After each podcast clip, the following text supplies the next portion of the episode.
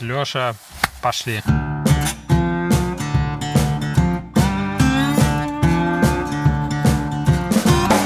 Здравствуйте, уважаемые слушатели подкаста «Пилим трем». С вами, как всегда, Алексей Флазм Давыдов. Это наш 35-й выпуск. Со мной мы, дорогие ведущие, соведущие э, Евгений Кистерев, Алексей Тестов. Привет, ребята. Привет. Привет. Утро начинается с подкаста, и не только у нас, может, у некоторых наших слушателей. Так что да, сегодня мы встали чуть пораньше, чтобы поймать, э, наконец-то, гости из э, далекой Америки. Ну, в смысле, Костя Станкевич. Привет, Костя. Привет, ребят. Э, Костя был в радиофлазме целых два раза, рассказывал про свои э, довольно уже отдаленные игры Blueprint э, мобильные и Э, что-то у тебя со звездами там было, как, напомни, как называлась игра. О, это было еще раньше, это Starlight. Да. Starlight, да, вот про, про созвездие. И Костя, что интересно, в последнее время перебрался в Штаты работать в крупной студии, а, которая называется «Камуфляж», если я ничего не путаю. Да. И э, что интересно, последний опыт Кости, то, что он поработал над э, целой такой AAA франшизой, над VR-игрой. Вот об этом всем Костя нам расскажет чуть попозже. А сейчас наша традиционная рубрика «Кто во что играл на прошедшей неделе?» Леша, тебе слово. Так, а что же я там играл? Я помню, у меня две игры было. Одна очевидная Crusaders Kings 3. Я постепенно ее э, познаю и углубляюсь. А, а вторую, ай, ну, короче, остальные потом вспомню или не вспомню. Это не важно, это не интересно. Интересно Crusader Skins. Э, ну, э, туториал там огромный, вот что я могу сказать. Он такой, как я ожидал. Ты сидишь 20 минут, тыкаешь, окей, окей, дальше. Понятно, спасибо, закругляйтесь. Хватит, не могу. Э, но при этом, э, что самое странное, она простая, она доступная, она приятная. В нее не надо, типа, залипать так, что вот прям с талмудом сидеть, э, с какой-то книжкой книжкой, в которую ты постоянно заглядываешь. Ну, грубо говоря, там книжка всегда у тебя под рукой есть. Там очень удобная система туториалов внутри туториалов, внутри туториалов, внутри туториалов. это... Остановись. Не, это, это звучит страшно, но это правда классно, удобно. Там такие гиперссылочки в тексте везде есть. Тебе там, типа, говорят, бла-бла-бла, там королевство. Ты на королевство навелся, а тебе говорят, что такое королевство. Оно состоит там, состоит там ерсоства, там всякие владения, наделы. И вот оно внутрь, внутрь, внутрь. Мы, мы должны идти глубже все время. И okay. это удобно сделано. А, я боялся, что после туториала э, у меня все из головы вылетит совершенно. Но нет, она очень френдли и очень приятная. А, начал играть немножко, ну как, пару часов я в нее поиграл, может чуть больше, может три. И э, это так достаточно, чтобы прям в нее заглубиться, ознакомиться. Дико интересно.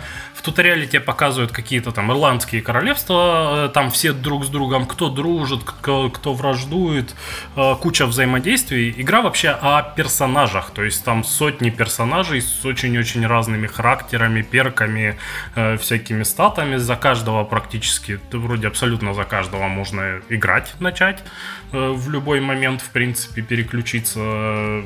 Но, думаю, начну что-нибудь по поближе, вот после туториала переключусь на что-нибудь более близкое по духу. Смотрю, там есть такой надел, называется «Великий Устюг». Думаю, вот, там, там же Дед Мороз, Снегурочка, добрые все, милые должны быть. А, захожу, открываю, все меня ненавидят. Э, начал играть рандомным чуваком. Все ненавидят. И мало того, что ненавидят соседи, так еще и внутри двора все ненавидят. Начинаешь выбирать себе жену, смотришь там девушек, щелкаешь доступных, а, и у них есть куча параметров. Ты точно в Crusader Kings Да, это классно, но один из роликов... Э, один из роликов э, на YouTube с туториалами называется Sims для мужиков. И это так и есть. Э, начал выбирать жену, смотрю, а, а у них там вот э, краткие описания, типа э, подытоживающие их статы и характер в целом, такие типа Мигера, гадина, ненасытная интригантка. И других нет вообще. То есть это такая, знаешь, банка с Дед Морозами получилась. нифига не добрая, которые там сидят в этом устюге и едят друг друга.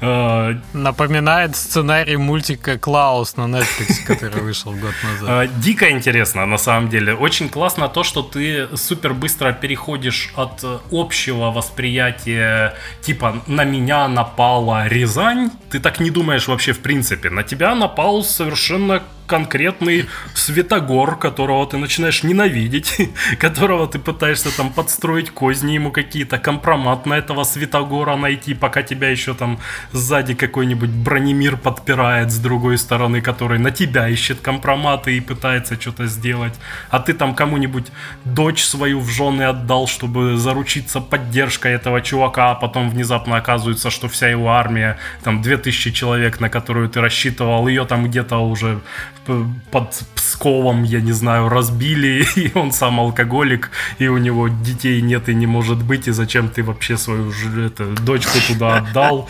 И вот, вот это вот все постоянно происходит и крутится со всех сторон, и это дико прикольно. Там «Игра престолов» реально отдыхает, очень советую попробовать, хотя бы попытаться в это поиграть. Вот. То есть с Чубайсом ты воюешь, там, э, Светогор, Горсвет, вот да. эти соседи из Пскова. Воюешь со всеми, на самом деле, воюешь со всеми. А, и... Ну, звучит интересно. Но есть подозрение, что, может, звучит э, интереснее, чем, так сказать, разбираться в этом. Ну, конечно, это у тебя все в голове все равно происходит, поэтому, в общем-то, можно игру и не включать, просто сидишь, смотришь в стену и воюешь со Светогором у себя в голове. В принципе, э, примерно то же самое. Э, не, игра классная, я реально советую очень сильно в нее поиграть. А, и я не вспомнил, во что я еще играл, поэтому фиг с ним. Содержательно. Женя, как у тебя? Ну, мы с командой играли в Age of Empires 2 Definitive А я Edition. видел в стиме, что ты Age of Empires 2 Да, мы, мы пару карт сыграли, вспомнили. Вот. Ну, прикольно, до сих пор классная, классная игра. Я, конечно же, проиграл там всем. А, но нашел удивительную тактику, когда начинаешь там э, с этими с замками, когда они забором обнесены и можно другим строить козни, короче, запирать их в их ворота своим забором и ставить напротив вышки. И я, в общем, такими вещами занимался, пока ребята выигрывали, я, я дурачился в Age of Empires. Вот. А, в общем-то, не знаю, что рассказать, все знают, все знают про игру, прикольно. Ну ты Классно. скажи, проповедник там посвящал чужих крестьян в свою веру или нет? Нет, нет, не знаю. Я, я не нашел ни реликвий, ни... Я за японцев вообще играл. Но это, мне кажется, самое большое, что я помню. Вот Age of Empires у меня по ретро-впечатлениям поразило тем, что там можно было убить слона охотниками. Ну, его долго надо было копиями тыкать, ну, можно было. А потом много еды, и не успеваешь ее носить. Не знаю, там не было слонов, там были, были рыси, которые могут э, тебя тебя убить там кабаны. И мне понравилось прикольно, что можно управлять курицами и их на разведку посылать. Вместо того, чтобы на мясо их разделывать, берешь курицу и там курица по всей карте бежит, разведывает там, где, где кто находится. Вот. Тебя завербовали в органы, да, сынок, беги в чужой да, но, но, но, но зашло, зашло прям очень хорошо. У нас э, на, в, в какой-то момент там 6 человек играло, и я думаю, что еще будем продолжать. Прям, прям отлично по сети зашло. Вот, а сам я играл э, в Unravel э, пару часов. А, и как э, тебе? Ну, замечательная игра, очень-очень милая, прям так смотришь. Я просто тоже недавно запускал, мне кажется, порой тебе кажется, что вообще фотографическая там картинка. Да, да. Очень дизайн классный, это скандинавский. А такой. я, я что-то смотрел, какое-то у них от создателей там видео, что они там реально по лесу ходили, фотографировали э, текстуры. Потому что там, ну, прям вот все эти пенечки, каждые качельки, ну, прям все как, как фотки. И порой, мне кажется, они используют там даже, ну, видосы какие-то, потому что там, ну, есть уровень, где э, прибой морской, э, и там типа на заднем фоне идет волна, волна, волна, и хоп, она появляется у тебя э, как часть level дизайна, то, что тебя затопить может. И ты Так заранее видишь, был? как... Да, ну нет, крабик раньше. Там потом есть морской такой уровень. Э, вот. Ну, не знаю, это прям максимально круто. милая игра. Единственное, что я в таких играх Почему-то я такие игры никогда не прохожу до конца. Что там, Лимбо, э, с Лимбо такая же проблема была. Они м, в какой-то момент считают, что игра должна стать сложнее. И превращается из вот прекрасного такого легкого платформера в уже не очень отзывчивое что-то, где на скиллах надо вытаскивать, э, что- чтобы что-то куда-то там допрыгнуть и все такое. И тут очень тонкая грань, мне кажется, для таких игр. Ну, я бы э, очень хотел бы их пройти и типа, чтобы осталось хорошее впечатление и все.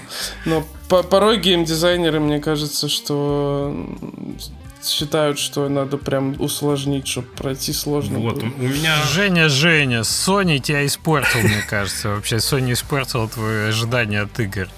Прогрессия Ну, сложности это нормально. Ну, я, я согласен с Женей полностью. не то, в что таких иногда, играх, да, мне если кажется. медитативное и красивое, оно должно оставаться медитативным и красивым, но я в инмасти сдался в какой-то момент, и у нас в, ар- И не прошел в- его, да. И не прошел его, да. В аркейде была версия, которая э, была такая ровненькая, и, в принципе, там ни- ничего особо не... Ну, а- она вся игра простая. Но все равно, потом, когда мы сделали ПК-версию, я добавил пару пазлов, которые прям такие существенно по- Ну, просто- посложнее. и- Просто если говорить честно, то в таких играх же обычно в угоду там э, красоте, анимации там и всего такого не самое крутое отзывчивое управление, как ну не самый лучший платформинг. Ну, мне самый. кажется, Ли- Ну, Limbo Limbo, Inside нет, это, это прям классика, да. Не, а, есть ожидания игроков, Ну и, и игроки в, ожидают, и в что Лимбо тоже, но ну там мы, мыльный платформинг, который, ну, в определенные моменты уже ты просто. Короче, когда можно усложнять, наверное, пазлами, но когда ты уже знаешь, что ты хочешь сделать, и, и у тебя просто это не получается, потому что там что-то там тайминги Ну, непонятные. я вот Так, Ну- Женя поднял тему отдельного подкаста. Хочется за это зарубиться, но сейчас просто нет на это времени. Последнее, Да, ну, в общем- последнее скажу. Я с Unravel'ом тоже согласен, не прошел, и тоже хочется, чтобы он был красивый и, и супер простой, чтобы вот дочка могла Да, пройти. да. Это вот Я вообще не вот та про- игра, где ждешь сложности. Да, про Unravel что хочу сказать. Я на свече играл во вторую часть, начинал. Мне все нравилось, он такой симпатичный и так далее. Когда я поиграл на компе в него, в первую часть даже, которая, типа, ну, хуже должна быть, да, по графике, я понял, Не знаю, что... на свече преступление, мне кажется. Да, да, игра. да, что там просто его урезали нещадно, и он просто очень красивый. Когда он вышел вот на стиме, я, я его купил опять и запустил, просто порадовался тому, как Я на офигенно. PlayStation играю. Я ну и как бы все, и продолжаю. Uncharted первый, половину прошел. Что-то там такое, перестрелки одни. Где киношка, не, не знаю. Какое мне кино включить? Почему в кинце нет кинца?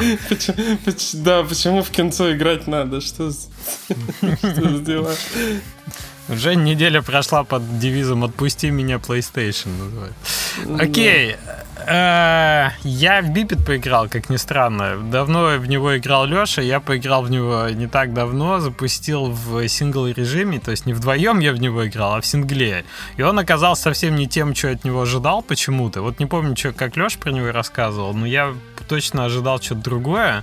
Вот, и в момент скольжения, где персонаж там не просто ножкой левой правой ходит, но еще и скользит, он прям добавляет какой-то веселой аркадности во все происходящее. У меня там, не знаю, пол игры я прошел за э, за полтора часа каких-то просто не выходя из потока, очень приятное ощущение сложилось, как ни странно. То есть я думал, там надо пазлы решать, а он прям такой немножко А, а там скилловый, пазлы в коопе. аркадный. Пазлы, все пазлы в коопе. Вот в этом очень большая разница, и у меня был поэтому диссонанс, что это вообще две разных игры получается. Две разных, э, там, и, и уровни разные, и ощущения разные. Вот попробую еще в коопе А, поиграть. окей. Надо в коопе, значит, попробовать. Ну да, и у нас еще полторы где-то недели назад был такой заплыв э, на 5 часов, так вышло в, ко- в конце Мейлстоуна. В общем, мы в пиратов снова поиграли очень много, очень долго. Убили там наконец-то большую акулу. Мы Пираты пограбили это там... что, Sea of Thieves? А Sea of Thieves, да, мультиплеерная. В общем, там в разным составом, то одна с двое было, то трое, потом четверо. В общем, отлично. Отлично она как кооп такой recreation, не знаю, восстановительно, э, тимбилдингово, кооперативный геймплей очень как бы радует.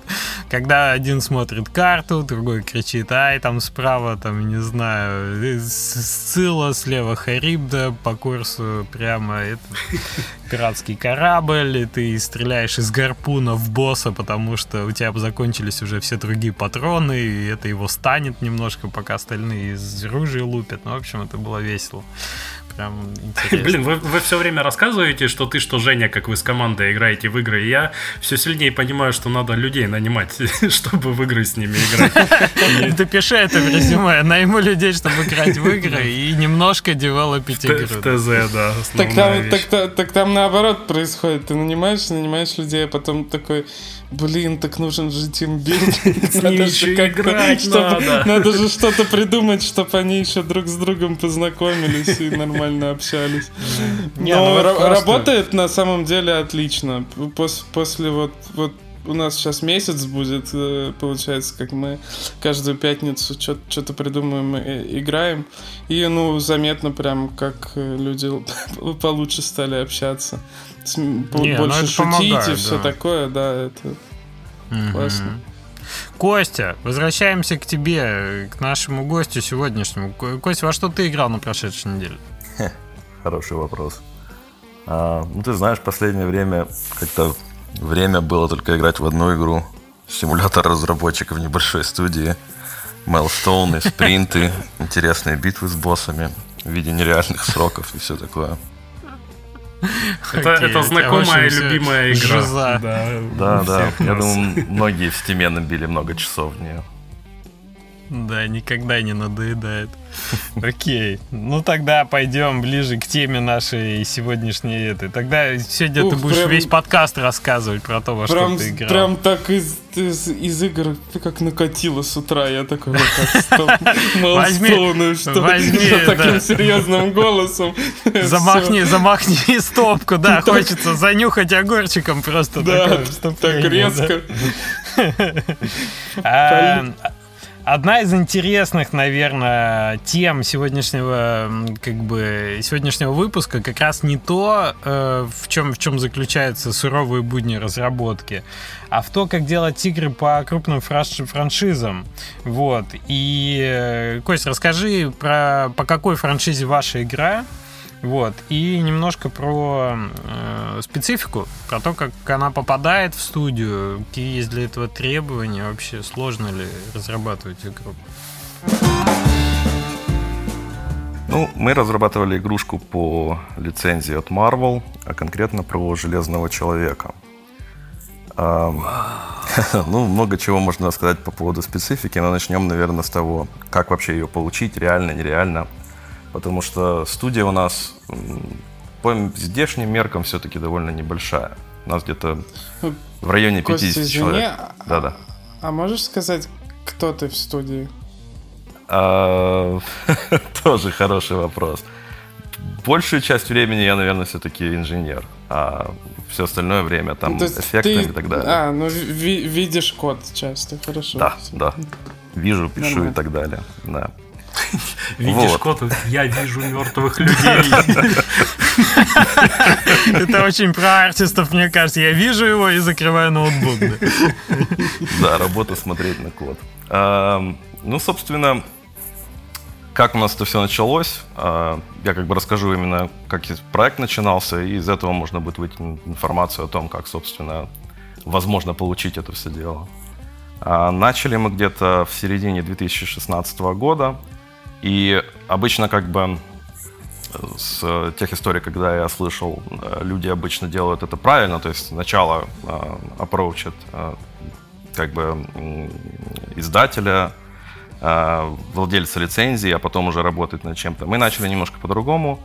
Один из наших геймплейных инженеров написал прототип, в котором уже была основная игровая механика именно полета. И она была сделана действительно очень круто.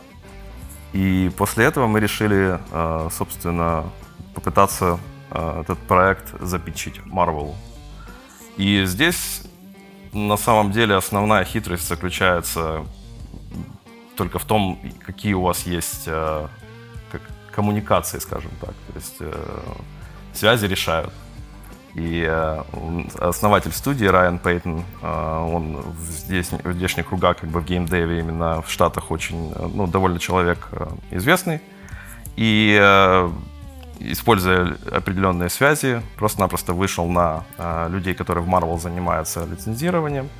У нас уже был тогда прототип, показали прототип, э, сделали хороший очень пич в плане истории, потому что они этому при, э, как бы довольно большое внимание определяют. И дальше, наверное, везение, потому что люди, которые смотрели это все и пич, и прототип, были в большом восторге. И так и завязалось все. И Слушай, интересная а вот... спец... Да-да. Извини, перебью, пока не отошли. Ты сказал насчет истории. Мне интересно просто, можешь там кратко в двух словах, как это работает? Ты можешь написать свой фанфик про Железного Человека и пойти его запитчить, и из этого потенциально попытаться сделать игру?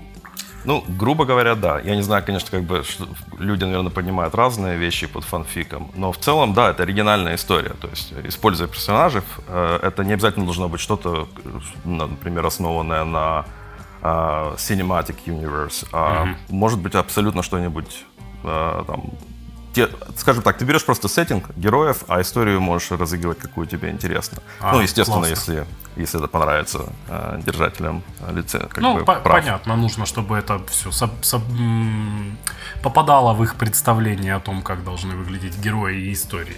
Ясно. Классно, интересно. Да, совершенно верно. И э, что еще интересно, что лично меня очень удивило, когда я вливался в проект, а, я раньше думал, что Marvel будет, ну, как бы, когда они подписывают какой-то проект, они выступают именно как э, издатель, по большему счету, да. На самом деле это не так, и э, по большему счету ты от них получаешь как благословение, что ли. А уже да, издательством и разработка это как бы уже твои вопросы, которые ты должен решать самостоятельно. Вот, что для меня было несколько необычно и интересно. Но они делают какой-то final check там или просто периодически, может быть, вы им билды отправляете, чтобы они смотрели, чтобы у вас там, я не знаю, железный человек не, не целовался с Человеком-пауком слишком много. Как? Нет? А, конечно, да. Это уже как бы э, перескакивает ко второму вопросу. А как происходит именно работа, потому что первый эм, этап, он, конечно, важный, получить, собственно, а, разрешение на разработку этой игры, но дальше начинаются именно трудовые будни, и, э, естественно, у них есть довольно а, обкатанный а, процесс ревью. Они при том э, рассматривают разный вариант контента, ну, разный тип контента. И можно сказать, что они определяют определенному типу контента больше внимания, чем другому. О чем я говорю, это арт, например, то есть модели. Модели персонажей — это очень важно. Environmenты, э, то есть окружение, они тоже могут как бы делать некоторые ревью в зависимости от того, там, скажем так, а, это какая-то локация, которая известная очень из этой вселенной, да, а если это просто какой-то кастомный уровень, который до этого нигде не показывался, то это, естественно, намного проще пройти а, процесс ревью и а, одобрения с их стороны. Ну, естественно, для инженеринга и э, геймплейных фич они больше дают как фидбэк. То есть, э, скажем так, э, свои впечатления, которые не обязательно являются э, как э, правилом, по которому ты должен действовать и менять его. Интересно. А, у тебя вот есть пункт э, гайдбук и ограничения. Расскажи про это. Насколько сотен гигабайт вам прислали гайдбук размером? Ну, на самом деле, конкретно это я рассказывать не могу. Не, ну, э, да, есть некоторые Вот они ограничения. Да, вот они ограничения по гайдбуку, да. Но на самом деле, э, по моему именно опыту, э, например, разбора того же пользовательского интерфейса, который там и хат и прочее, а, ты знаешь, они мало именно выставляют тебе каких-то требований, больше всего это рождается в процессе. То есть ты как бы показываешь им приблизительно направление, в котором ты хочешь двигаться, и дальше уже в ходе итерации рождается истина. Угу. Логично. На, на, насколько они вообще требовательны к э, каким-то мелочам? То есть сильно ли они контролируют творческие все процессы? А, опять же, в зависимости от того, а, какой тип ассета. Если это что-то узнаваемое, как персонаж, то там, да, там довольно серьезный подход. У них, я так понимаю, есть э, внутри а, студии какие-то определенные правила, которые, например, я лично их не знал и а, не знаю, доступны ли они в общем. Но в целом довольно жесткий контроль идет, и э, ты как бы ты свободен предлагать определенные интерпретации, но в конечном итоге одобрение именно идет с их стороны. То есть ты можешь нарисовать там, грубо говоря, свой дизайн шлема и дать им, и они потом скажут, нет, вот тут вот не так, тут болтики не в том месте. Да, конечно. У нас э, даже дизайн костюма, который у нас был именно в игре, это оригинальный дизайн, который был разработан специально под эту именно игру. То есть это не то, что раньше появлялось в фильмах, либо э, в других играх. Но тем не менее, естественно, все это должно было а, пройти а, довольно длительный процесс одобрения, итерации и так далее. Мне теперь сразу вопрос, сколько эта итерация согласования занимает. Кажется, что это все процесс такой серьезный, типа обсудить шлем, там уходит куда-то в какой-то отдел, этот отдел приходит в понедельник, такие, так, давайте наши там все гайдбуки смотреть.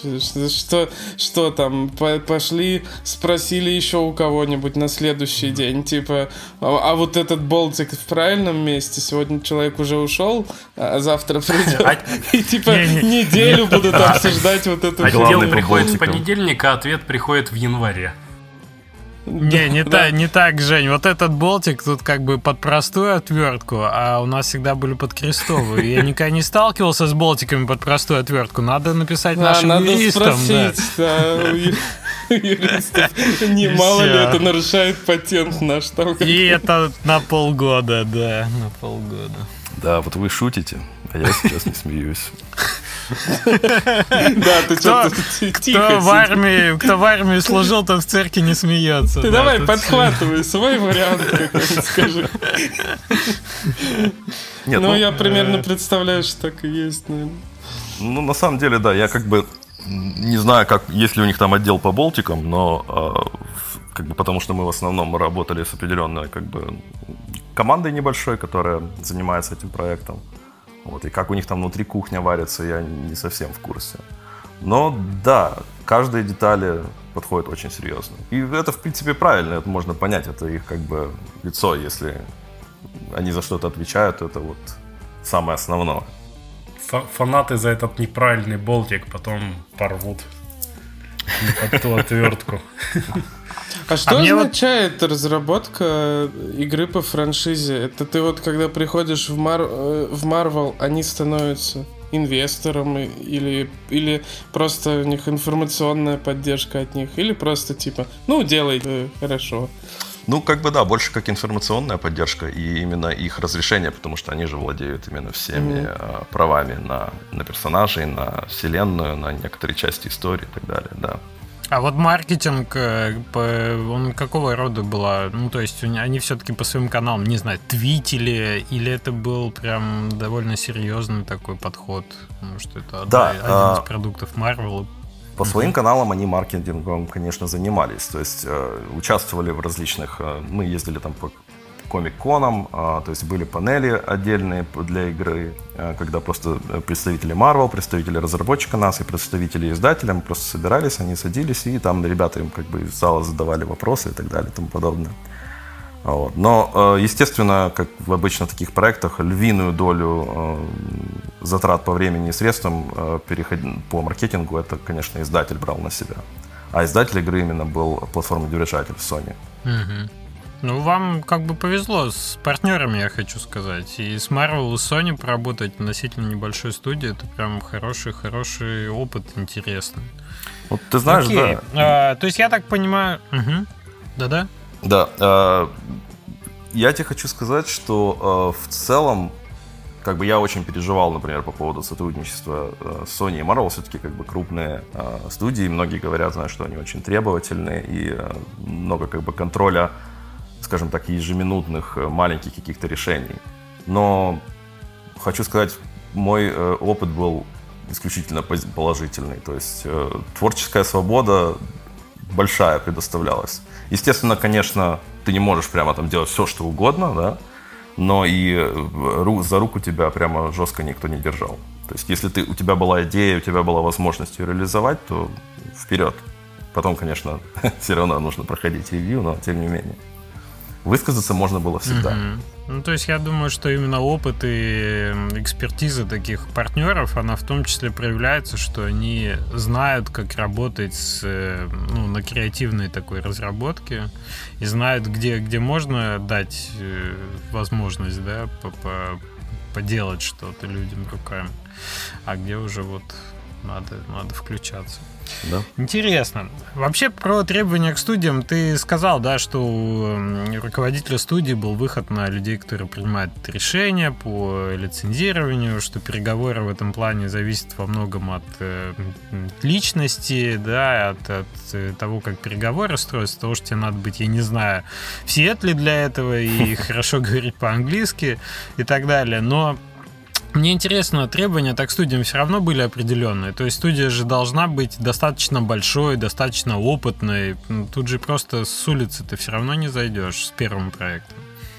Конечно, у тебя должен быть хотя бы один э, запущенный уже проект. Но смотри, э, наша студия, несмотря на то, что как бы уже довольно долгое время на рынке, как бы огромных э, AAA тайтлов до этого мы не делали. То есть они запустили игру э, «Республика». Это было где-то 2014-2015 год. Сначала э, она вышла, по-моему, на мобильных устройствах, потом на консолях.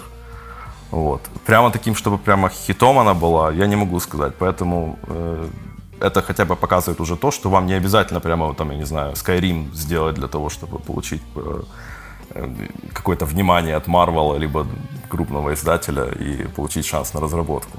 Э, чисто мое субъективное мнение, здесь э, основной все-таки компонент это нетворкинг, нетворкинг и еще раз нетворкинг, и плюс э, некоторая доля везения, что ли, знаешь, когда складываются обстоятельства определенным, э, скажем так, э, родом. Слушай, а вот интересно, можешь сказать, э, сколько времени заняло э, вот от, от момента первого питча до одобрения, что вот все начинаем делать?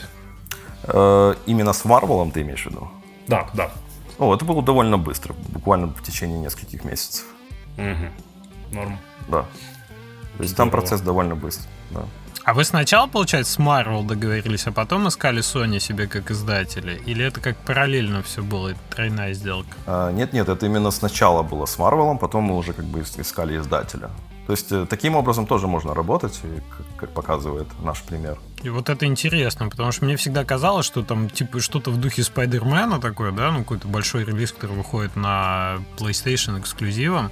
Это что-то такое между Marvel, Sony, ну хотя, наверное, IP по Спайдермену принадлежит Sony, тут все проще было с эксклюзивностью. Но что, мне казалось, что это какие-то ну, параллельные переговоры между всеми сторонами. А у вас получилось, что вы сначала договорились с IP-держателем, а потом уже с издателем платформы. Да. Ну, здесь, понимаешь, еще такое, как это, как э, курица и яйцо. То есть ты можешь, конечно, пойти сначала к издателю с прототипом э, и сказать, что вот хотим делать, я не знаю, там, э, игру по Marvel или DC, например. и прототип показать, они скажут, ну, здорово, прикольно, а Marvel или DC вам разрешение дали? Вот. Либо, может быть, наоборот, ты пойдешь к Марвелу и скажешь, а кто у вас издатель? Да, издатель у вас есть. Так и будешь бегать туда-сюда. Ну, зависит, зависит, да, от отношений. Если есть контакт Sony, такой, типа, чуваки, хотим делать это, вот с вами предварительно договорились, ты в Marvel приходишь, говоришь, дайте нам IP, у нас вот Sony уже издатель, они готовы, если вы разрешите. Это тоже point в переговорах, если такая возможность так есть. Что Тут все... Начинать, получается, да. с того надо, чтобы тебя все знали в индустрии. Начните с этого, да. Снова, снова пить придется. Да. Ну, ты знаешь, кстати, самое интересное, окончанием пандемии, да. Да, по поводу пить наш, э, как бы, основатель не пьет, но, тем не менее, смог везде пролезть и со всеми познакомиться. Может, у него есть ну, специальный человек, который пьет за, него. Он пьет смузи, смузи со всеми пьет. Нанял пьющего, да. Работа мечты. В геймдеве. книгу. Нетворкинг без выпивки. Кость, расскажи, это, да, бывает ли он, да, миф или реальность, да. Слушай, расскажи про работу в камуфляже вообще. Я так понимаю, студия... Сколько ты говоришь человек? В районе 100? Да, у нас небольшая. Меньше 100 сейчас. Я думаю, где-то около 80, если считать со всеми контрактами. Ну, а, я так понимаю, у вас flat, flat structure там внутри студии. Да, у нас так называемая плоская структура. Когда спрашивают, что, что это значит, все затрудняются ответить, в том числе и я, потому что у каждого Типа а, лень менеджеров нанимать называется. Типа, да зачем на менеджеров тратить деньги? Давайте скажем, что у нас плоская структура, и пусть они сами друг друга менеджат. Да, вот ты опять шутишь, а я не смеюсь.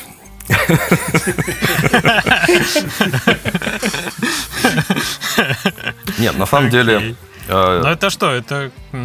Я большой приверженец как бы этой структуры. Я понимаю, что она как бы не универсальна. Ну, у нее есть огромные минусы свои. Может быть, чуть позже как бы их коснусь. Но а, в частности, да, она заключается именно в том, что у тебя нет вертикали какой-то, э, скажем так, э, кто, кто кому рапортует и кто перед кем отчитывается.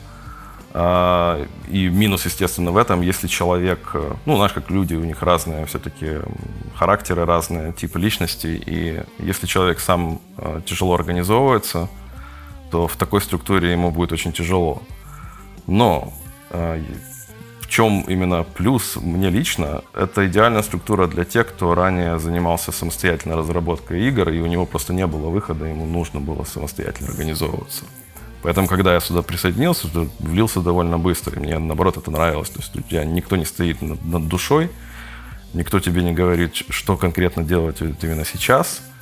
И ты сам это решаешь. И второй огромный плюс – это э, инициатива здесь поощряется. То есть, если ты видишь проблему и хочешь ее решать, и ты видишь, например, кто-то другой ее не решает, и никто не вызывается, ты просто грубо говоря, поднимаешь руку и вперед тебе дает э, кирку, лопату и идешь работать.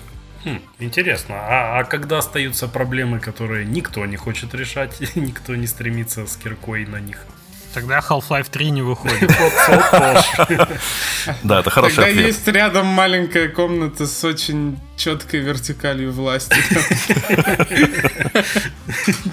И пытошная ты имеешь в виду? Не, ну все-таки ты же у кого-то спрашиваешь, могу ли я заняться вот этим. Все равно есть же кто-то там над тобой. Project менеджер какой-то? Или... Ну, на самом деле это объясня... Э, обсуждается у нас в основном... Э, у нас так, так называемые есть э, ударные группы, strike teams, да, которые занимаются определенными частями людей. игры. Да. Ударные группы. Вот. А, и внутри этой группы ты, собственно, поднимаешь эти вопросы. И дальше просто, знаешь, как я хочу делать вот это. Кто-то против, кто-то за, кто хочет вместе со мной. И буквально за день-два это все обсуждается, и ты начинаешь это делать. А что такое Strike Teams, мне вот интересно? Они фиксированы или они стихийно образуются? А, и так, и так. То есть у нас есть несколько основных, как э, core, то есть strike teams, которые занимаются, например, есть игр, и, игровой процесс, арт, э, основ, основные системы игры и так далее, синематики. Это такие э, команды, которые формируются с начала проекта, они довольно мало меняются на самом деле до самого конца. И сразу, чтобы понимать, один человек может вполне принадлежать нескольким э, страйк-командам. Потому что, знаешь, есть некоторые части игры, которые растекаются довольно широко. Тот же, например, пользовательский интерфейс.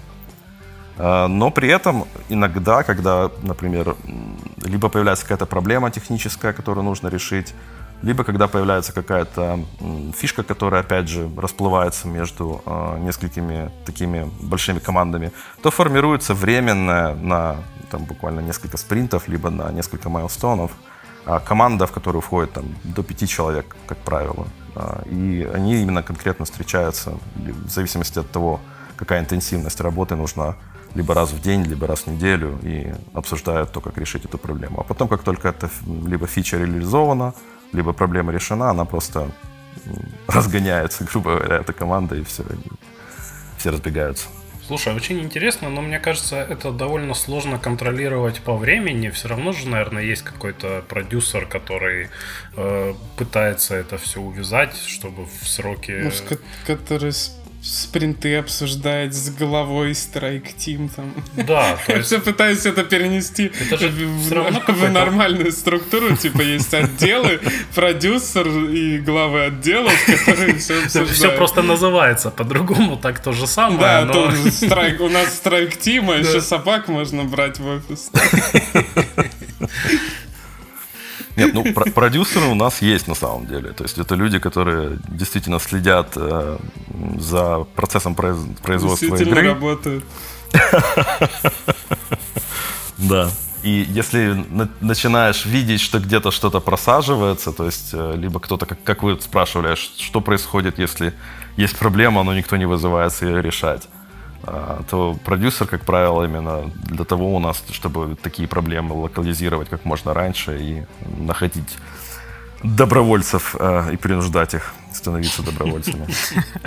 А как в этой структуре э, оценивается как сказать, эффективность людей. Вот я читал гайд э, Вальва, да, у них какое-то внутреннее голосование есть, типа, за эффективность людей. Кто импостер в этом раунде? Кого выкинули да, на мороз? Да.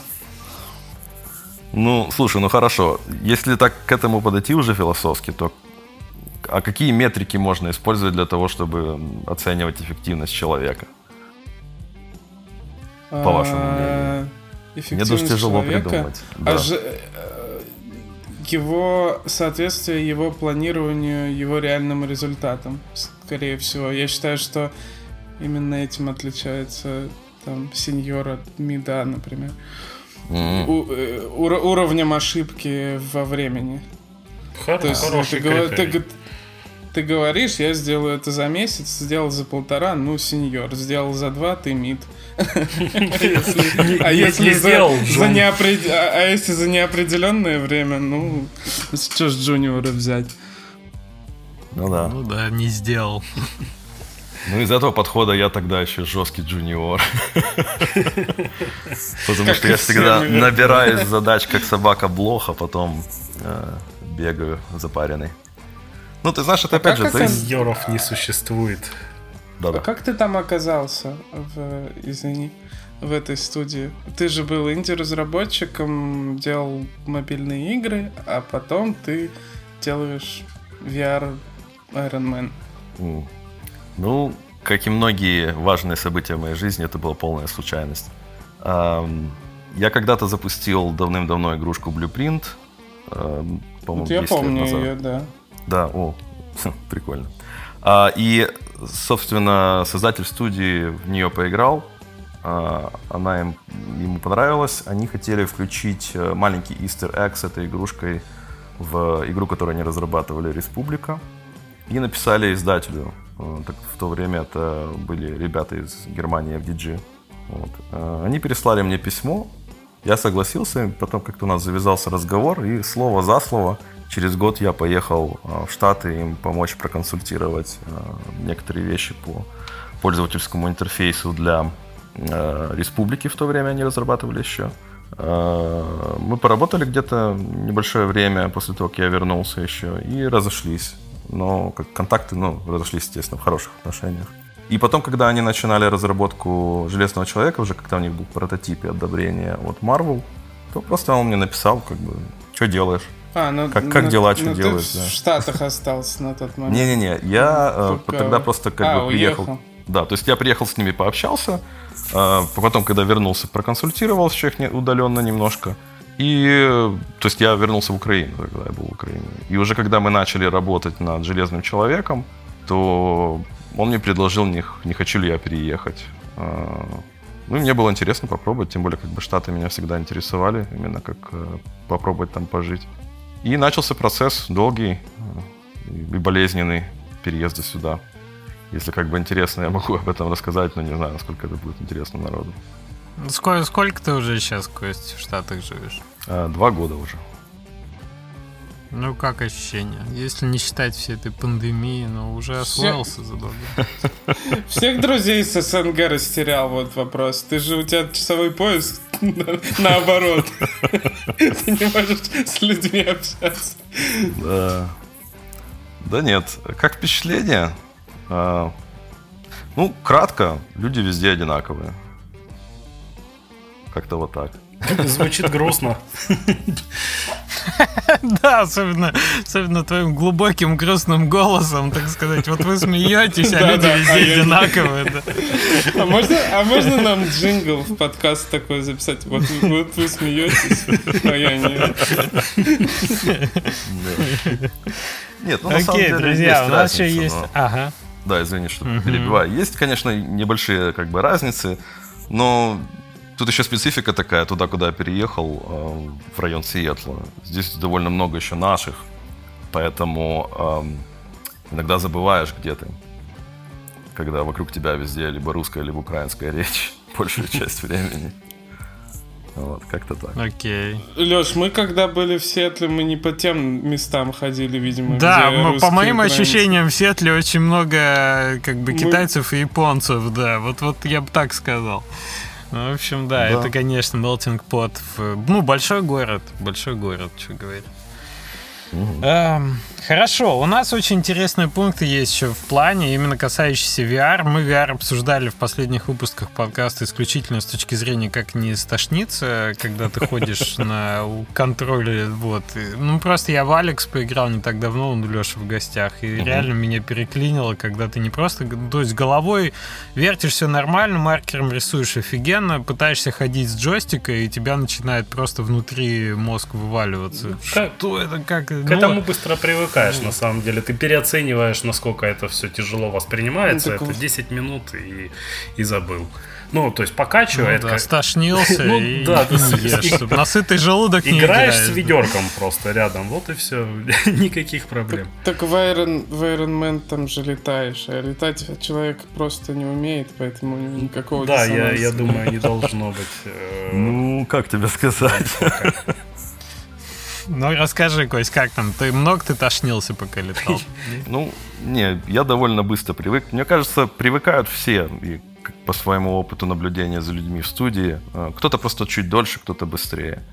Э, Но однозначно, вот, э, мне кажется, только если у тебя, может быть, какие-то там совсем проблемы с вестибулярным аппаратом, то тогда ты, наверное, вообще не сможешь к этому привыкнуть. Но в целом это возможно.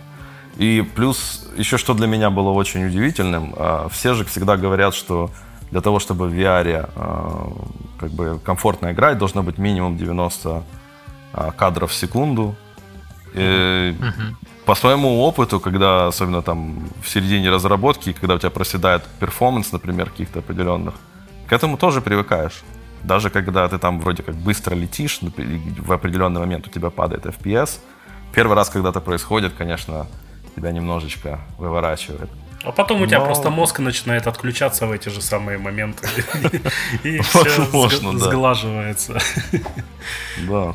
Слушай, я сейчас вспомнил ролик про, извините, шуточку, гифочку, про вкину, про человека, которого несколько раз отключался на этих, на американских горках. Он прям себя приходит и снова вырубается. Себя приходится.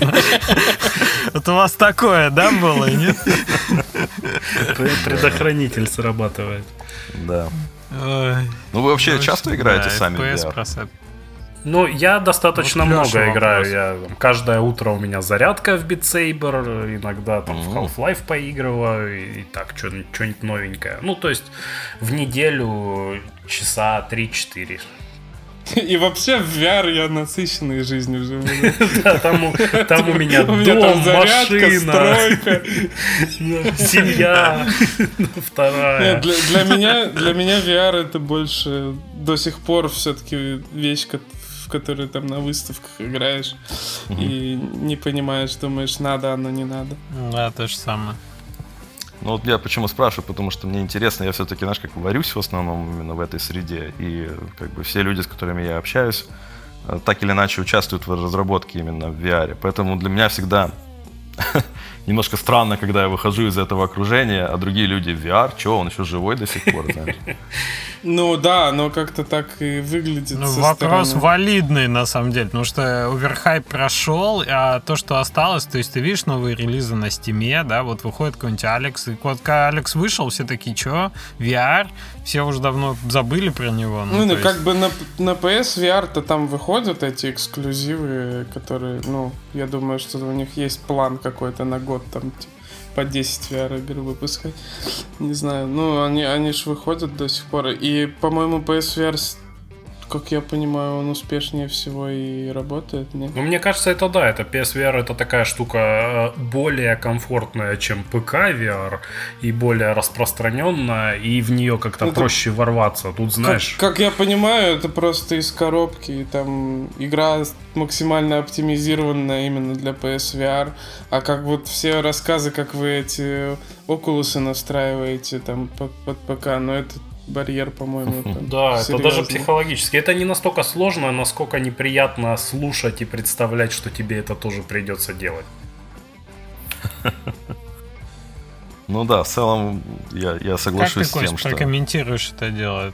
Ну, PSVR, на мой взгляд, действительно в свое время был популярной именно платформой за счет того, что он был наиболее доступен именно с точки зрения, ты его купил, подключил к консоли, тебе не нужен какой-то мощный особо э, компьютер собирать и играешь. Но сейчас, мне кажется, уже есть конкурент в виде э, Oculus Quest, который тебе не нужны, опять mm-hmm. же, никакие маяки. Потому что, честно, как бы у меня дома личных как бы, устройств довольно много для VR. И я сдался, я больше именно использую тот же Oculus исключительно из-за того, что мне не нужно развешивать эти маяки и прочее, что идет с тем же Vive. Несмотря на то, что Vive, я понимаю, что он технически более совершенен. Угу. То есть удобство всегда побеждает, на мой взгляд. А, а ваш проект, да, он да. консольный эксклюзив э, Iron Man? Да, поскольку у нас э, издатель был э, Sony, то он выходил эксклюзивом именно на, на PSVR. Меня вот, знаешь, насчет этих VR как раз с другом недавно обсуждали, и меня расстраивает то, что Oculus будет более популярным устройством, хотя он там э, менее производительный и на нем меньше крутых вещей э, можно делать, потому что есть ощущение, что второго Half-Life Alex может не быть э, из-за того, что все перейдут вот на такие более мобильные, простенькие mm-hmm. устройства. Но будет больше там битсейберов, а вот Алекса может и не быть в ближайшее время. А какие ограничения у Oculus Quest? Почему Алекс нельзя играть? Не, на нем можно, ну... он просто, э, он девайс в себе, понимаешь, он типа такой, ему ничего не надо. Его можно подключить шнуром к компьютеру и играть в того же, в тот же Алекс. Э, но э, все будут стараться им все равно, мне кажется, пользоваться как вот таким отдельным девайсом, без шнуров. Вот. А там что, там мобильный телефон, да, по производительности внутри? По сути, да, это как мобильная. У них там чипсеты и прочее, все как у таких, ну, топ топовых, конечно, но тем не менее мобильных устройств. Да, и, и мне кажется, Google Cardboard сделал плохого для VR очень много и больше, чем хорошего, гораздо Потому что все, все попробовали очень дешевые VR. Да, и такие, фу, говно, зачем оно вообще нужно, нафиг надо. Я когда попробовал дома именно нормальный VR после картборда, и меня прям разрыв мозга случился из-за того, что я не ожидал, что это настолько большая разница. Понятно. Ну, поживем увидим. Слушайте, технологии все-таки развиваются активно, и может быть тот же Oculus Quest в следующем поколении уже потянет не только Алекс, но еще что-нибудь в нагрузку. Мне вот интересно про интерфейс. Ты хотел поделиться там болью про создание или воссоздание, да, этого известного э, интерфейса Железного Человека, который мы видим в фильмах часто. Насколько это сложно было? Это был очень интересный процесс, сразу хочу сказать. Дело в том, что как бы мы всегда, когда думаем про Железного Человека, особенно про фильмы, то интерфейс — это одно из тех, что тоже приходит довольно быстро в голову, потому что там много таких э, известных кадров, когда типа, ты видишь э, Роберта Дауни-младшего, и у него вокруг лица все эти летают приборы. Естественно, когда была поставлена задача работать над пользовательским интерфейсом, то казалось, ну, я четко уже в фильмах уже все решили, осталось только это перенести э, да, в игру. Решили. Но да, но не задача. Оказывается, что если ты возьмешь какой-то важный элемент э, с информацией и поставишь его в 5 сантиметрах от лица, и попробуешь на него посмотреть глазами, то глаза у тебя вылезут в лучшем случае. Да, естественно, ты ничего прочитать не сможешь, потому что оно так не работает. То есть не задача. И э, получается, нам нужно было решить почти как бы реальную задачу в том плане, как, как это все может работать, собственно, в реальной жизни. Если бы я действительно был шлем а, железного человека, тебе как-то надо было показывать эту всю информацию ему вокруг. И при том, чтобы она не была а, прямо у тебя, знаешь, как in your face. Да, это интересная но... задача, потому что кра- красивости красивостями, но функциональность должна быть на, на, на первом плане. Прикольно. И, и как? И как? А, тяжело. Потому что постоянно приходилось крутить ручку, которая между а, красивостью да, и узнаваемостью, и удобством. И а, еще и так получилось, что в основном весь фидбэк разделялся приблизительно, ну, не совсем напополам, но тем не менее довольно были два больших лагеря. Одни люди, которые говорили, хочу вот именно как в фильме. Знаешь, там танкисты атакуют, грубо говоря, там маленькую щелку, через которую все видно, все остальное в пользовательском интерфейсе. А другие говорили, все ерунда, убирай. То есть еще больше, еще режь, еще режь. А, или дай мне вообще кнопку, чтобы его убирать. А, были такие ребята. А вот. И э, как бы дать и то, и другое пользователям одновременно, э, ну, естественно, практически нереально. И э, Вторая проблема, которую нужно было решить, это именно как сделать так, чтобы информация, которую показываешь э, в, в хаде, например, тот же э, количество патронов, которые у тебя там в разных оружиях, какое у тебя в данный момент оружие э, активное, либо, например, просто какой у тебя там уровень щитов в данный момент. Как ее показать так, чтобы ты мог, не отрываясь от битвы, от того, куда ты смотришь, сразу же ее воспринимать в то же время.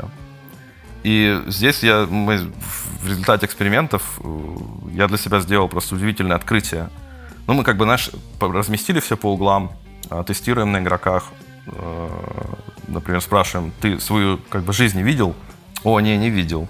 А, один парень, когда мы его спросили, как тебе хат, как удобство, он говорит, а что, хат был, что ли?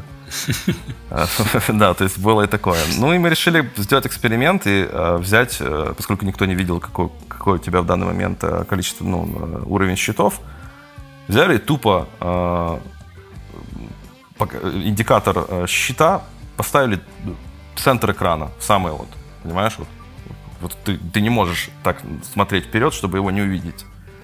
И ты знаешь, на удивление, э, люди, которые играли, говорили, что когда ты э, глаза фокусируешь на чем-то, что за ним находится, на противнике, собственно, например, или твоей цели, куда ты летишь, то ты перестаешь то его ты его видеть. не видишь. Да.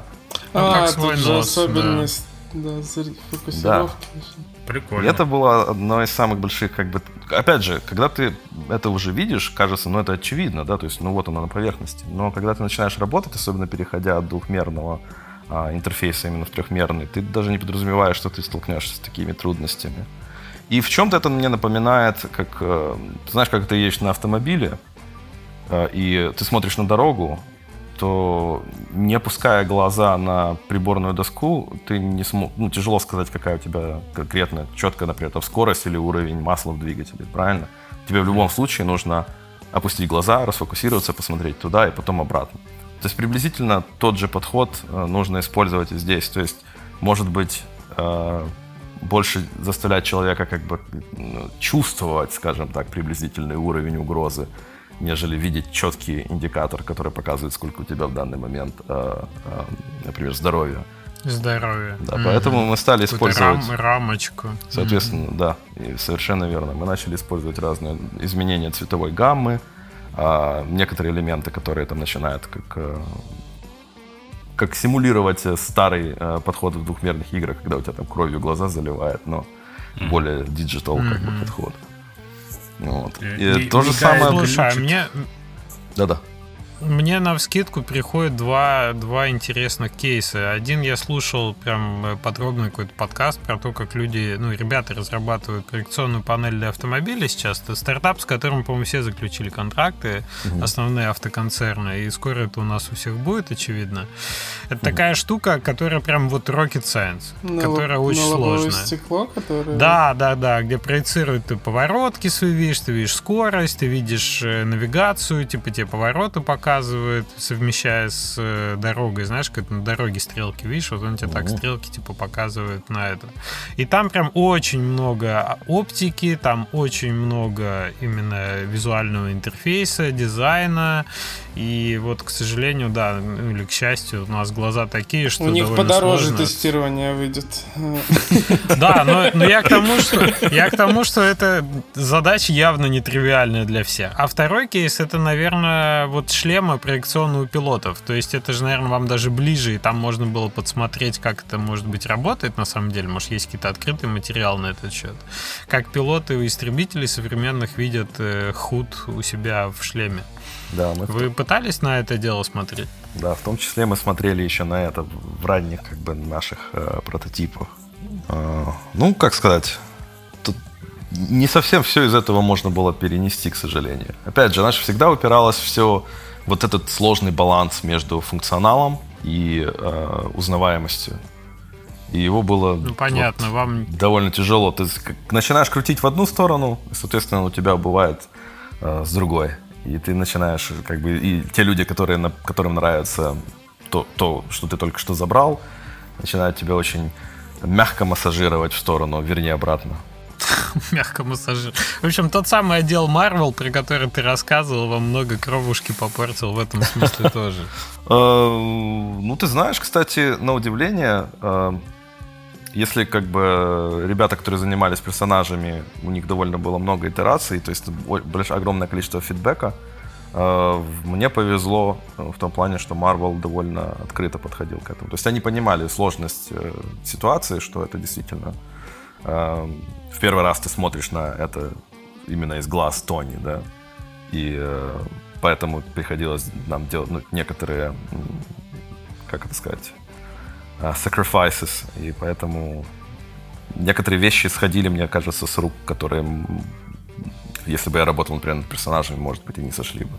Угу. Ну, тут, я думаю, плюс то, что они сами не совсем до конца знают, как это должно работать, э, поэтому вы можете им рассказать, как делать интерфейсы, и они потом кому-то уже будут пить кровь на основе ваших интерфейсов и говорить, не, вот, смотрите, все, канон. В, в новом фильме, да. Да, да ты понимаешь вообще, что такой интерфейс неудобный. Мы играли тут VR-игру, ничего не видно в нем вообще. Что то нарисовал вообще на Дауне-младшем. Да. Надо было ему позвонить, окей. спросить, как он работает вообще. Как ему там? А как, говорит, стоял напротив зеленой стены, ну все нормально было. Мне интересно, у вас в игре, она же уже вышла, да, где-то летом? Да, в июле. Эм, в июле, да. Мне интересно, там была ли дубина вот эта вот э, робо-рука, которую Дауни-младший ругает постоянно? Это мой личный вопрос. А, Дами. А, в гараже нет. Но был гараж, Дами, то есть да. у тебя была полная э, возможность кастомизировать свой костюм и полазить по гаражу, поисследовать. Это все было. Окей, ну хорошо. Последний пункт у нас интересный. Там много э, непонятных слов, э, процедурные, э, тулзы и UI pipeline. Расскажи про это, что, что это значит вообще? Да, на самом деле это как вытекает из э, особенностей разработки э, пользовательского интерфейса в VR. Э, как бы немножко, если отойти назад, э, проблема, с которой сталкивается любой UI-дизайнер, который до этого в VR не работал, это в то, что ты начинаешь все разрабатывать именно под двухмерный экран. Даже если ты понимаешь, что это будет использоваться в конечном итоге в трехмерном мире, все равно у тебя вот этот парадигму ее очень тяжело сломать. А как только ты переходишь через это и понимаешь, что нет, теперь UI это именно реально часть мира, начинаешь ты упираться, в зависимости, конечно, от того, с каким движком ты работаешь и так далее, ты начинаешь упираться в ограничения инструментария. То есть э, любо, те инструменты, которые уже есть, в том же, например, Unity э, для создания интерфейса, э, они... Все еще для 2D? Надо быть очень аккура- аккур- аккуратным, да. А, часто, например, в плане производительности несколько начинают показывать не, неутешительные результаты, как только ты, например, начинаешь их двигать с объектами и так далее. Но, опять же, зависит от имплементации, которой ты, с которой ты работаешь, и э, есть ли у тебя возможность ее напрямую модифицировать и как-то улучшить под, твои, под твой конкретный user case.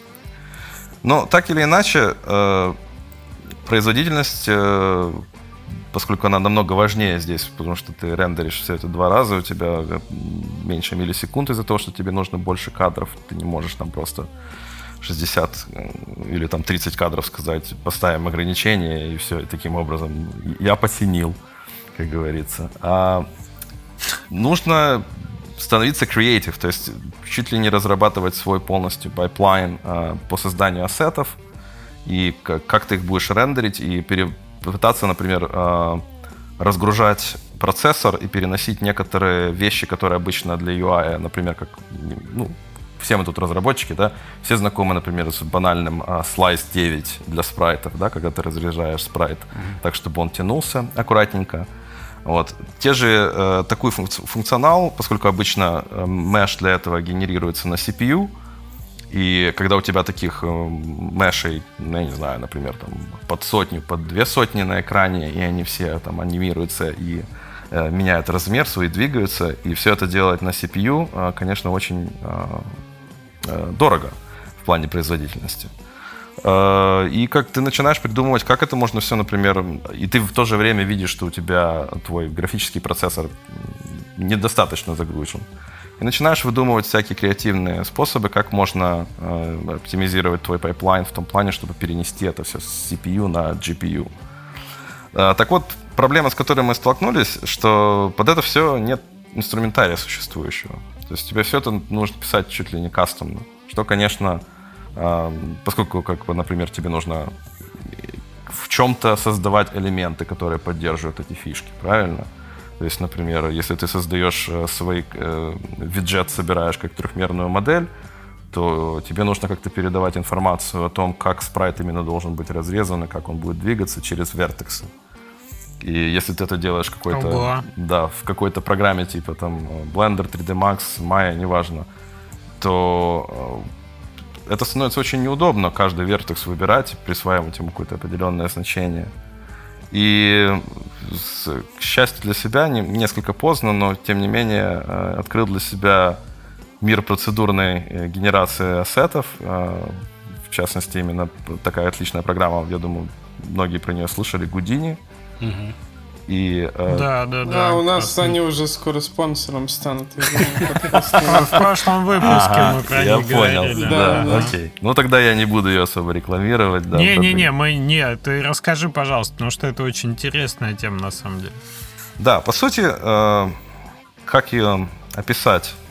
А, ну, заходя несколько со стороны, все понимают, как бы мы, как артисты особенно, и э, люди, которые не работают как бы с графикой на низком уровне. В основном мы смотрим на меши как именно как визуальную какую-то модель, правильно? Uh-huh. И только когда ты начинаешь уже либо заниматься программированием графики, либо генерацией ее так или иначе, ты понимаешь, что это просто э, массивы данных. у тебя каждая точка, и у этой точки есть определенные данные, которые ей соответствуют. И когда ты смотришь уже на любую модель в игре именно с этой точки зрения, и в том числе э, пользовательский интерфейс, то ты понимаешь, что с этим всем можно работать э, совершенно по-другому. И все это генерировать и, и строить э, именно поток обработки этих вот э, точек. И э, все программы, потому что они, ну, по, а, по работе с трехмерным контентом, именно из-за того, что они в первую очередь были созданы именно как с точки зрения художественной, визуальной, они, к сожалению, естественно, здесь э, fall short, то есть ну, э, не очень подходят к этому.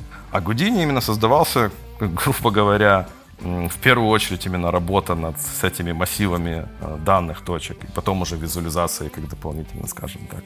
И э, если ты как программист, то для тебя это будет просто ну, то вот недостающее звено или дверь, которая откроет для тебя э, путь в прекрасный мир создания всяких визуальных красот и эффектов и прочего, прочего, прочего.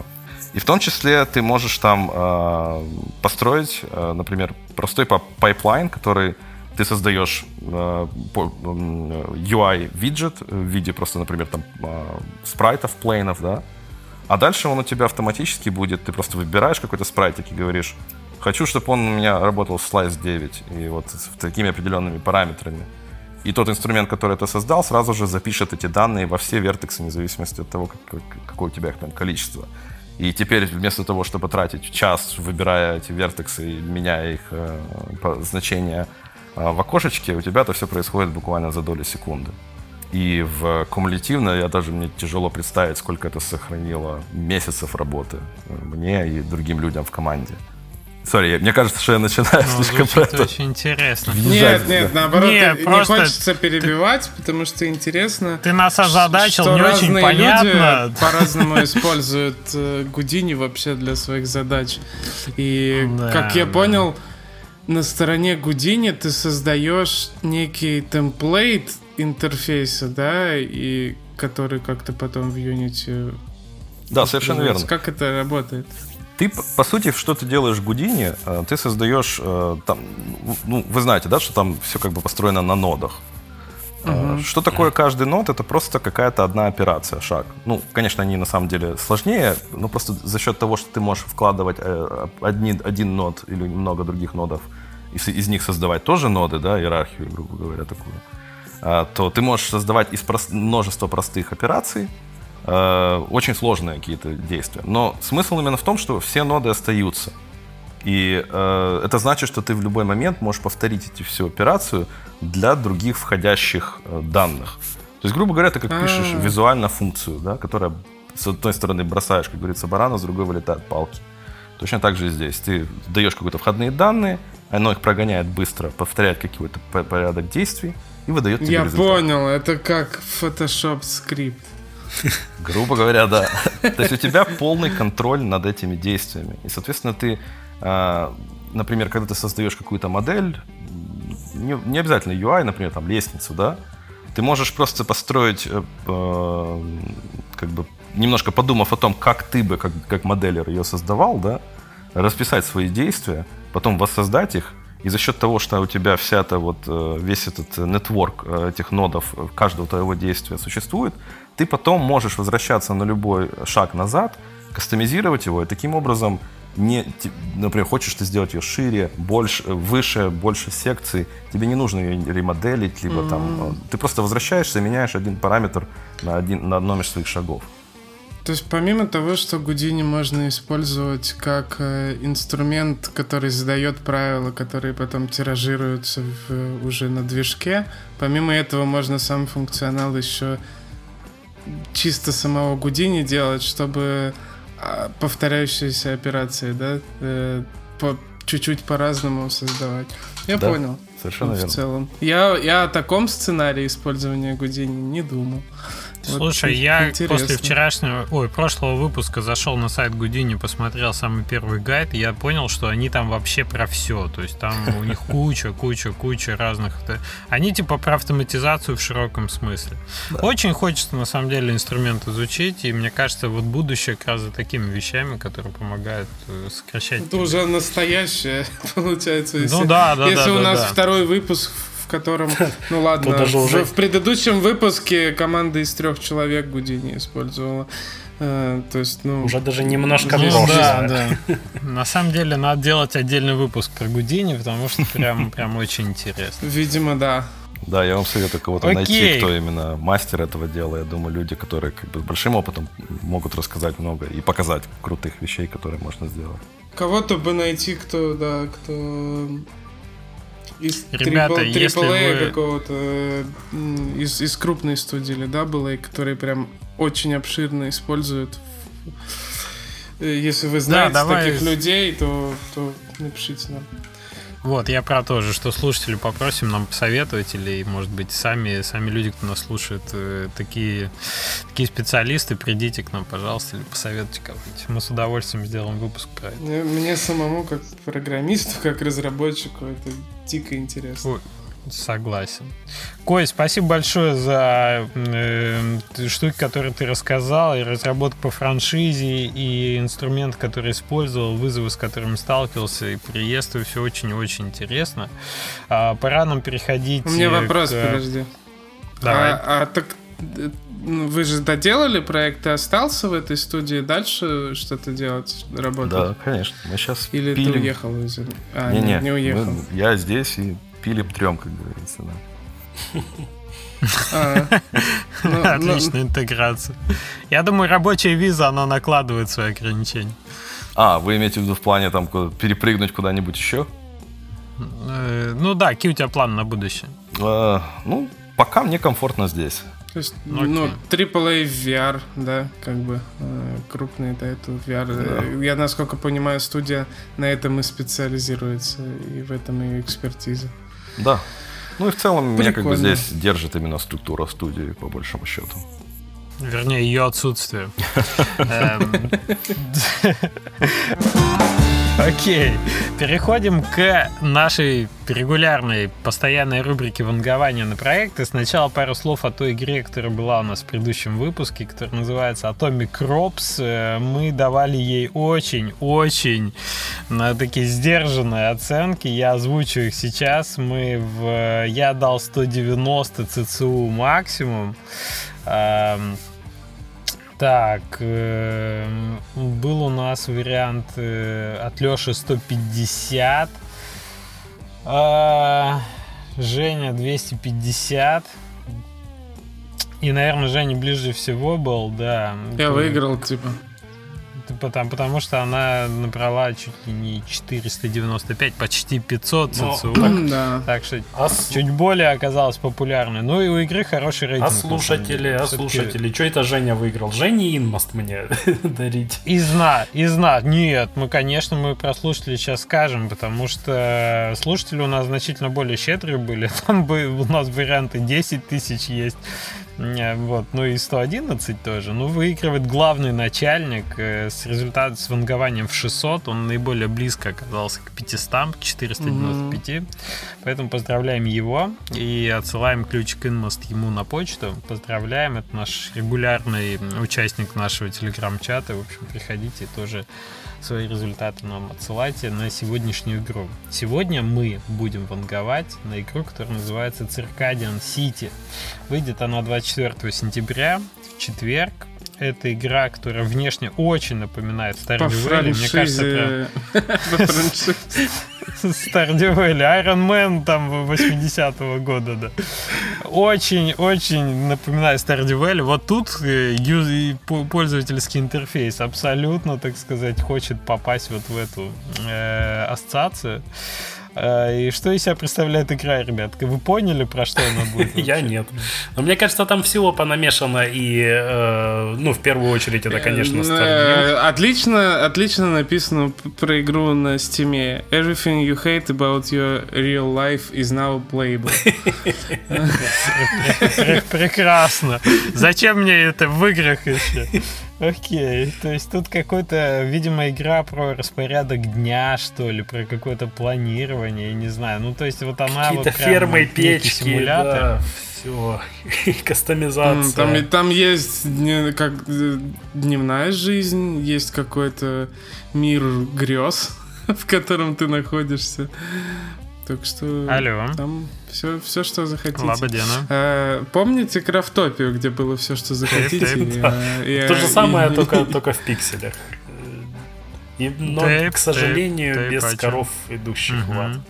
Мне кажется, они А тут... Тут шарики есть, идущие в ад. Да, напом- надо напомнить, что... Ну, неизвестно, кто, из- а кто сделал. А, мы же должны какую-то информацию дать людям, помимо того, Чтобы что постебаться над тем, как она написано. выглядит.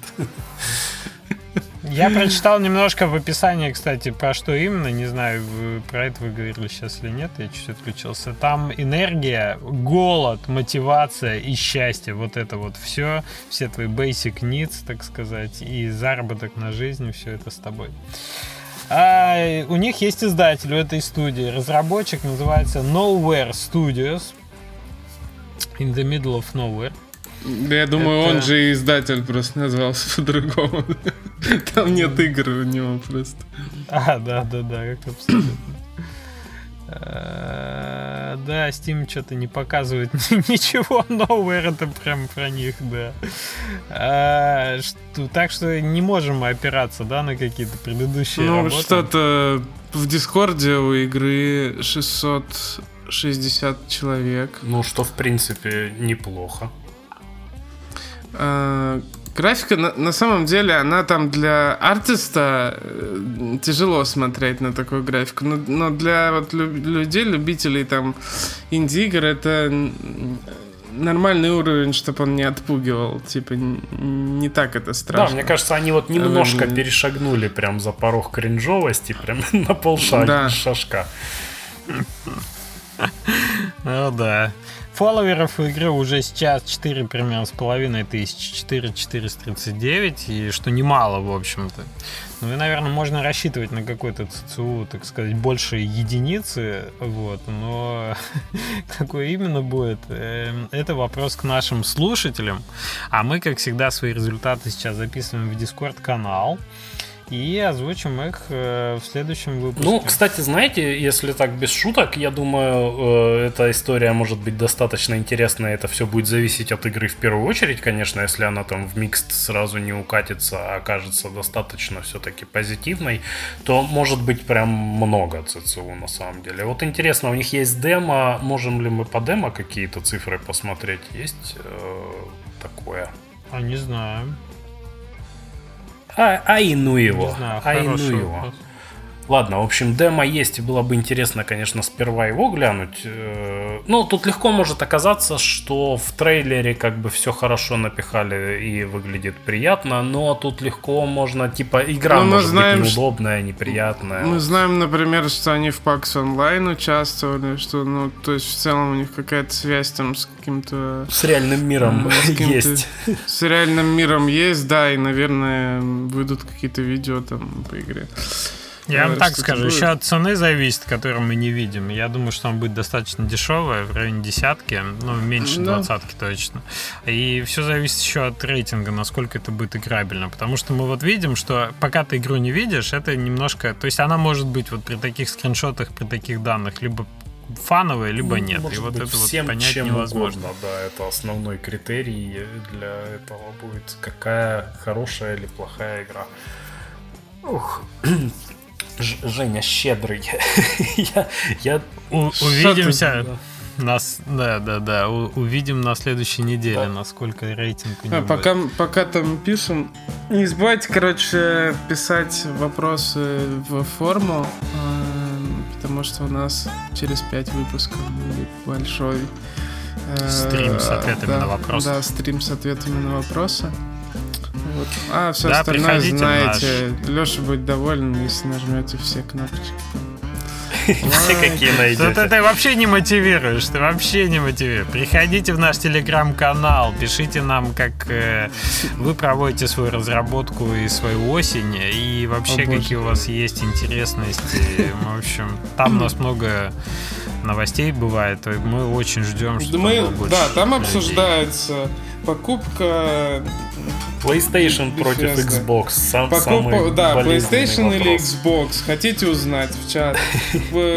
Microsoft купил Bethesda. Все там обсуждают. Всех там, все там переживают, спорят, ругаются.